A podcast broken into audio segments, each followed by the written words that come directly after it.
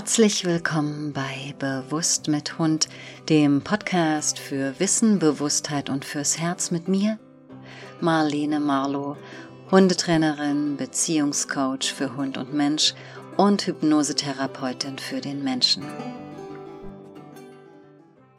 Die zehnte Folge unseres Podcasts macht uns bekannt mit einer der Aussagen eines, gelinde gesagt, ziemlich klugen Menschen, Osho.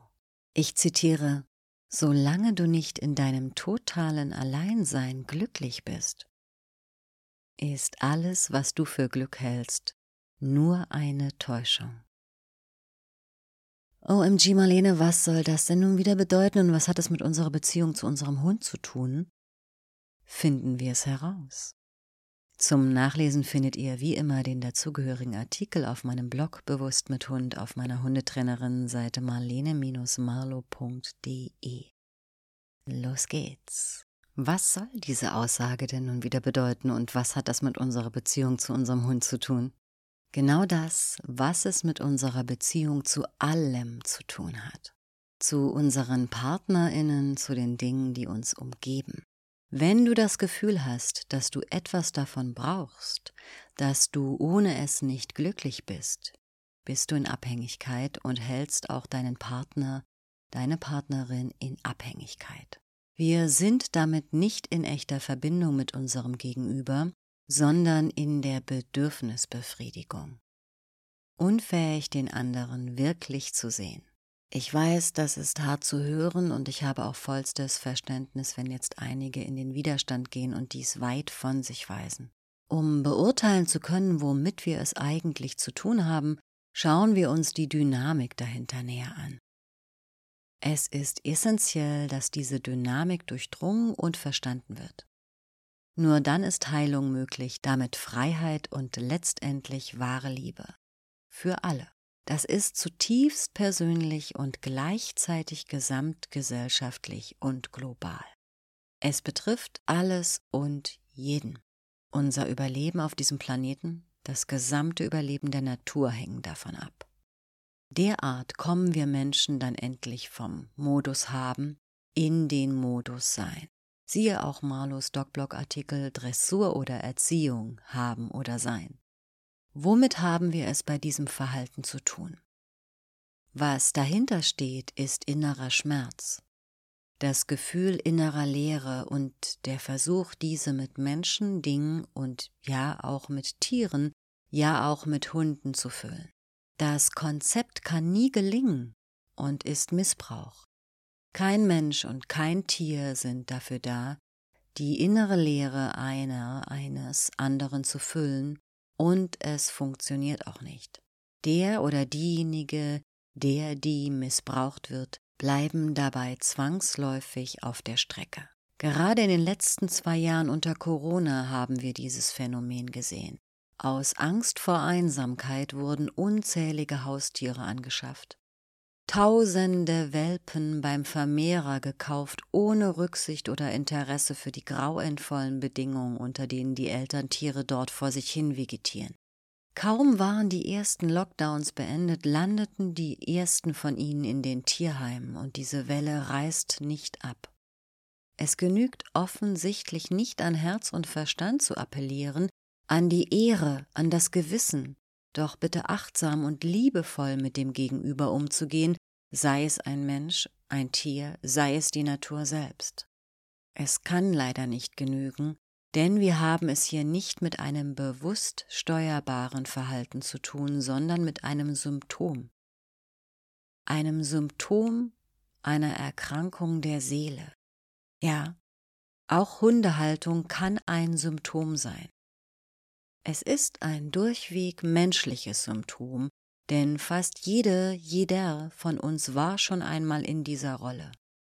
Aus Angst vor dem Alleinsein, aus dem Schmerz der inneren Leere, wird der Versuch unternommen, diesen Schmerz zu verdrängen, ihn irgendwie zu kompensieren. Wie? Durch Beziehungen, Drogen, Essen, Sex, Erfolg, Geld anhäufen, Dinge kaufen. Der Ursprung der meisten Süchte lässt sich dadurch erklären, sogar bis auf neuronale Ebene. Warum ist das so und warum ist das menschlich? Weil kaum jemand ohne ein Trauma aus seiner Kindheit herauskommt. Diese nicht geheilten Traumata sind es dann, die während des Erwachsenwerdens internalisiert, verdrängt und damit unbewusst werden. Aus diesem Unbewussten brechen sie dann immer wieder in Form von Bedürftigkeiten heraus, die von außen befriedigt werden sollen. Das ist erst einmal ganz verständlich und hat tiefes Mitgefühl verdient. Lebt doch in uns ein kleines Kind, das nichts anderes möchte, als sich geborgen zu fühlen, als sich sicher zu fühlen, und dies auch muss, um keine Todesangst zu empfinden. Wie kommen wir aber dahin, dass wir mit unserem Alleinsein und selbstgenügsam, uns selbst genügend, ohne andere zu missbrauchen, zufrieden, ja glücklich sind. Viele Wege führen nach Rom. Wenn du erst einmal beginnst, den Schmerz wahrzunehmen, ist ein Weg die Heilung des inneren Kindes. Und die wirklich gute Nachricht ist, Heilung ist möglich. Es ist ein therapeutischer Prozess, der zur Selbsterkenntnis und Selbstliebe führt. Heraus aus dem Kreis des Missbrauchtwerdens und des Missbrauchs. Geradewegs zu unserem wahren, heilen Ich. Ganz bei uns angekommen, ebnet diese neue Bewusstheit den Weg zu echter, wahrer Verbindung zu anderen, zu Menschen, zu Tieren, zur Natur. Somit ist dieser zutiefst persönliche Prozess der, der durchlaufen werden kann, wenn wir wahre Veränderung wollen im Umgang mit unseren Hunden, der gesamten Natur. Das Private wird politisch. Ich bin zutiefst überzeugt, die Heilung des Individuums und die Heilung der Erde bedingen sich.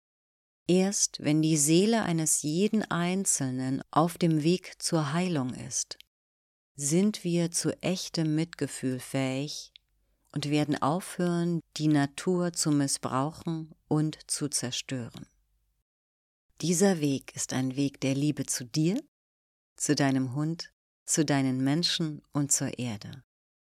Wenn wir auf diesem Weg sind, dann sind wir auf dem Weg in die Freiheit und dadurch in die Verbundenheit mit allem. Ende der Einsamkeit, Ende des Schmerzes, Ende des Leidens, Ende des Missbrauchs. So gehen wir vom Alleinfühlen ins All-Eins-Sein. Ganz praktisch, Wer auf diese Reise in die innere Freiheit, damit zu echter Verbindung und zur Möglichkeit zu wahrer Liebe gehen möchte, ich unterstütze dich von Herzen gern. Mögen alle Wesen glücklich sein.